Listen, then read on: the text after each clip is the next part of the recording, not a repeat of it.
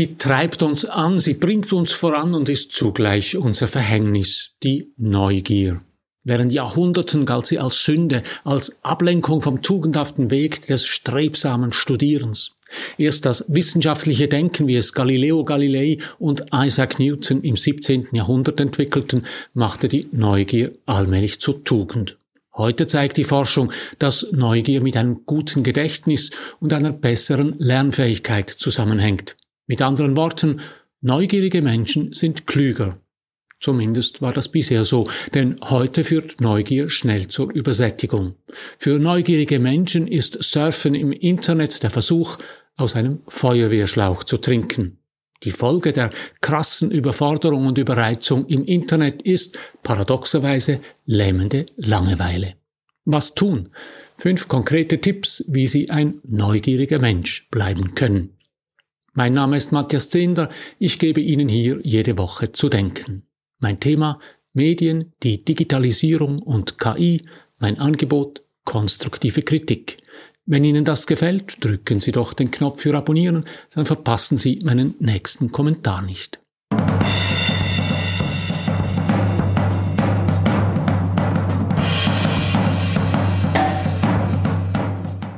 Wissen Sie, wer das Wort Neugier erfunden hat? Also nicht die deutsche Übersetzung, sondern das lateinische Curiositas.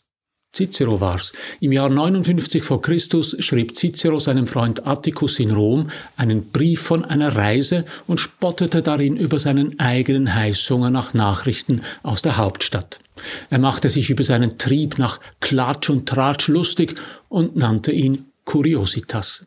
Die Münchner Altphilologin Therese Fuhrer sagt, dass Cicero das Wort in diesem Brief erfunden habe, vorher sei es nicht belegt. Cicero bildet Curiositas wohl analog zu Cupiditas, die Begierde. Damit macht er auch klar, dass sein Bedürfnis nach Neuigkeiten aus der Hauptstadt wie andere Begierden negativ ist. Damit hatte die Neugierde von Beginn weg einen schlechten Ruf. Seneca befand, mehr wissen zu wollen als genug ist, das sei eine Maßlosigkeit. Thomas von Aquin unterschied zwischen Studiositas, der Wissbegierde, die löblich sei, und der Curiositas, der Neugier, die nur eine oberflächliche Lust befriedige. Damit hatte die Neugier definitiv ihren Ruf verloren. Sie galt als Sünde und wurde entsprechend gebrandmarkt. War es nicht Neugier, die Eva zum Apfel greifen ließ? Es gehört sich nicht, seine Nase in anderer Leute Angelegenheiten zu stecken. Fragen stellen gilt als unhöflich. Mittlerweile ist die Neugier als zentrale Eigenschaft des Menschen rehabilitiert. Die Neugier führt dazu, dass wir lernen, uns Wissen aneignen, uns mit neuen Situationen konfrontieren. Neugier macht klug. Wer viele Fragen stellt und offen ist für Neues, ist intelligent. Eine Reihe von Studien zeigt sehr deutlich, Neugier und Intelligenz hängen eng zusammen. Kein Wunder, Neugier sorgt dafür, dass das Gehirn immer wieder mit Wissen und Informationen gefüttert wird. Ohne Neugier würden die Menschen noch heute auf ihren Bäumen hocken. Sie wären nicht aufgebrochen über die Meere, hätten keine neuen Welten entdeckt, nicht geforscht und nichts erfunden. Ohne Neugier gäbe es keine Wissenschaften, kein Nachdenken über das Warum, kein Fragen und Hinterfragen. Neugier macht den Menschen aus, macht uns vielleicht erst zum Menschen. Neugier ist uns angeboren. Jedes Kind löchert seine Eltern mit Warum-Fragen und erkundet lustvoll mit Händen, Nase, Mund und Füßen seine Welt. Bloß dass diese Welt sich nicht immer dafür eignet, von kleinen Kindern auf diese Weise erkundet zu werden. Studien zeigen, dass Menschen, die sich diese kindliche Neugier bewahren können, zufriedener sind mit ihrem Leben. Sie sind innovativer, haben ein besseres Gedächtnis und mehr Selbstvertrauen, weil sie sich aktiv mit ihrer Welt auseinandersetzen. Man könnte meinen, dass neugierige Menschen heute im Paradies leben. Noch nie waren so viele Informationen verfügbar. Cicero könnte auf einer Reise heute seine Gier nach Informationen aus der Hauptstadt spielend leicht stillen. Von der Verleihung des Nobelpreises bis zum Stau auf der Autobahn, jede Nachricht erreicht uns heute fast ohne Verzögerung. Wer etwas wissen will, wird im Internet fündig, ganz egal, ob es sich um die Pfauenspinne, das Wurzelortskurvenverfahren oder die Nummerierung der Departements in Frankreich geht. Jede erdenkliche Information ist nur ein Mausklick oder einen Fingertipp auf dem Handybildschirm entfernt. Leben Neugierige also im Paradies? Eher im Gegenteil, wir neugierigen Menschen sehen uns in der Situation eines Durstigen, der am Hydranten zu trinken versucht.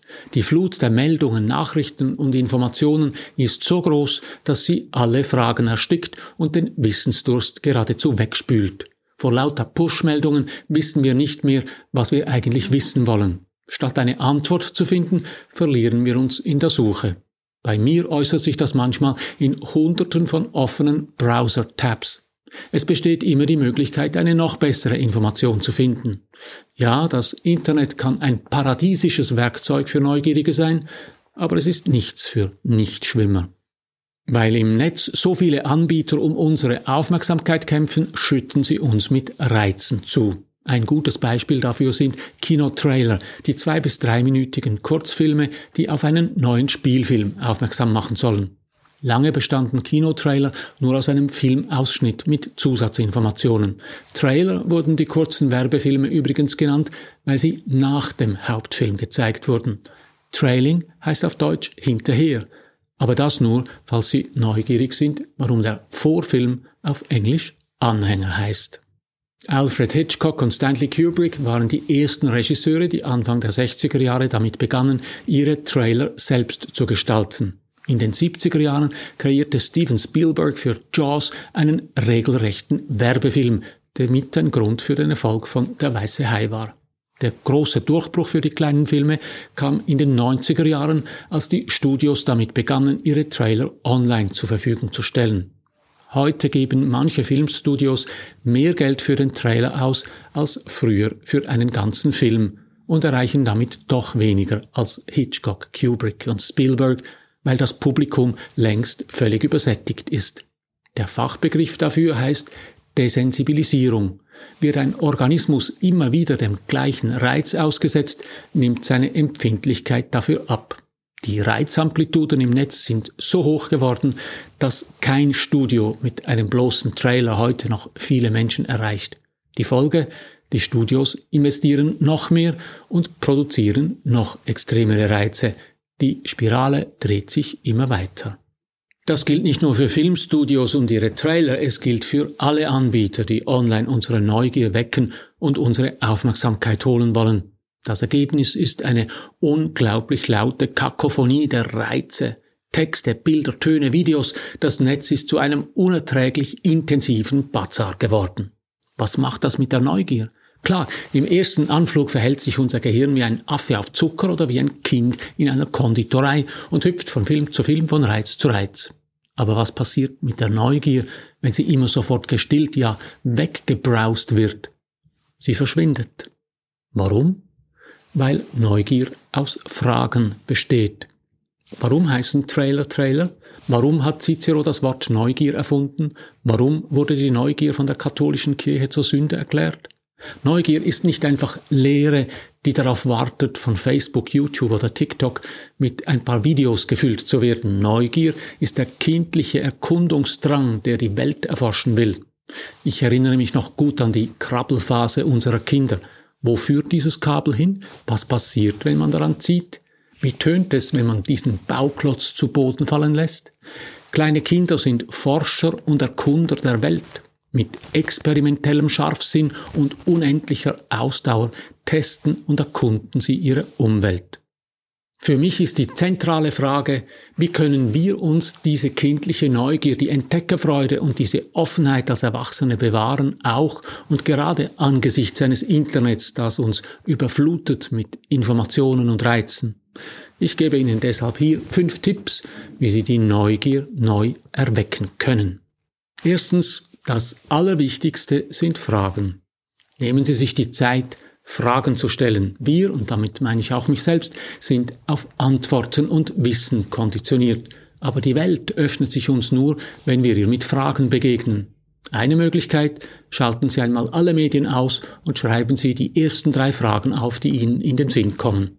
Oder überlegen Sie sich drei Fragen, die sich heute interessieren. Wichtig ist dabei, dass Sie sich nicht selbst zensieren. Es gibt bekanntlich keine dummen Fragen, sondern nur dumme Antworten. brechen Sie die Gewöhnung des Alltags auf mit naiven Fragen.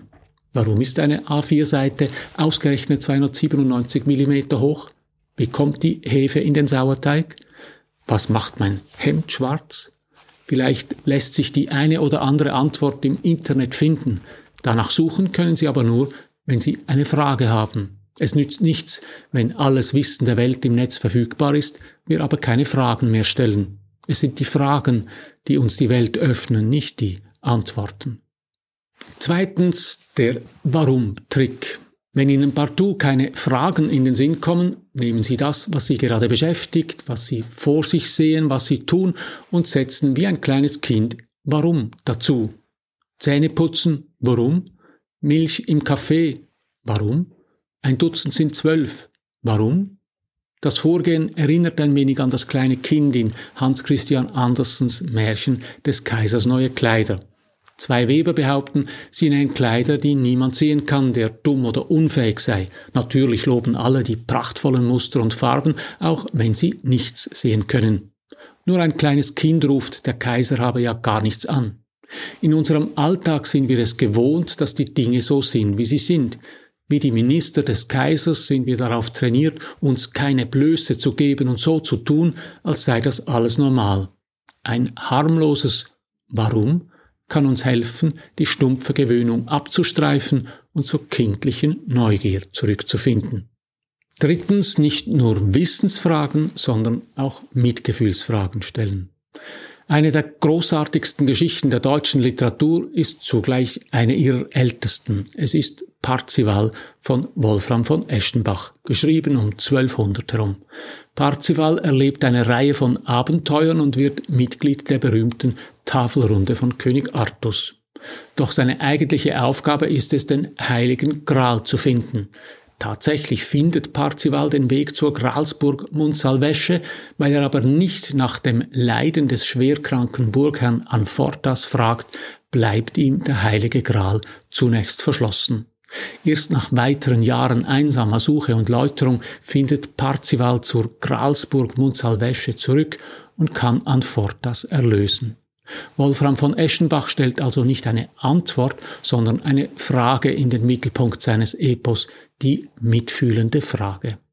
Auch diese Frage nach dem offensichtlichen Leid ist eine Frage, die wir oft unterdrücken, weil wir sie für unanständig neugierig halten. Kinder fragen direkt, was hast du da am Bein? Warum hast du einen Verband? Tut das weh? Das sind Fragen, die sicher auch der Neugier entspringen, die aber auch von Mitgefühl zeugen und eine direkte Anteilnahme ermöglichen. Also fragen Sie. Viertens Neugier und Langeweile. Langweilen sich neugierige Menschen mehr als Menschen, die nicht neugierig sind? Paradoxerweise nicht. Langeweile ist ein Gefühl der Leere, von Desinteresse und Apathie. Langeweile entsteht, wenn ein Mensch nicht genügend Reize oder Herausforderungen erfährt. Nun könnte man meinen, dass neugierige Menschen sich eher langweilen. Aber wer wach und entdeckungsfreudig ist, findet immer etwas Spannendes und sei es eine Ameise, die ein Reiskorn über den Tisch schleppt. Langeweile ist oft weniger ein Mangel an äußerer Anregung als die innere Unfähigkeit, auf die Umwelt zu reagieren. Langeweile kann deshalb das Resultat von Überreizung oder Müdigkeit sein. Wenn wir uns langweilen, liegt mit anderen Worten die Ursache oft nicht in der Welt um uns herum, sondern in uns drin. Eine Abhilfe, schlafen, träumen, ausruhen, bis das neugierige Kind wieder erwacht. Fünftens ein paar praktische Tricks. Wenn Ihnen das alles nicht behagt und Sie Ihre Neugier trotzdem kitzeln wollen, seien Ihnen drei kleine Tricks ans Herz gelegt. Erstens Wikipedia per Zufall. Wikipedia bietet die Möglichkeit an, einen zufälligen Artikel aufzurufen. Sie finden den entsprechenden Menüpunkt auf der Hauptseite oben links. Klicken Sie drauf und lassen Sie sich überraschen. Zweitens, sprechen Sie mit anderen Menschen. Suchen Sie das Gespräch mit Menschen, die Sie nicht kennen und die vermutlich anders denken als Sie. Versuchen Sie dabei, viele Fragen zu stellen und das Gegenüber zu verstehen. Und drittens, suchen Sie neue Orte auf. Das muss keine Fernreise sein, es kann auch ein Spaziergang durch ein Wohnquartier sein, das Sie nicht kennen, oder für Abenteuerliche die Fahrt mit einer Bus- oder Tramlinie, die Sie noch nie genutzt haben. Schauen Sie dabei nicht auf Ihr Handy, sondern aus dem Fenster, neugierig wie ein Kind. Und immer wieder stellen Sie Fragen, auch an sich selbst. So viel für heute. Drücken Sie doch noch schnell den Abonnieren und den Gefällt mir Knopf, dann hören wir uns in einer Woche wieder. Alles Gute.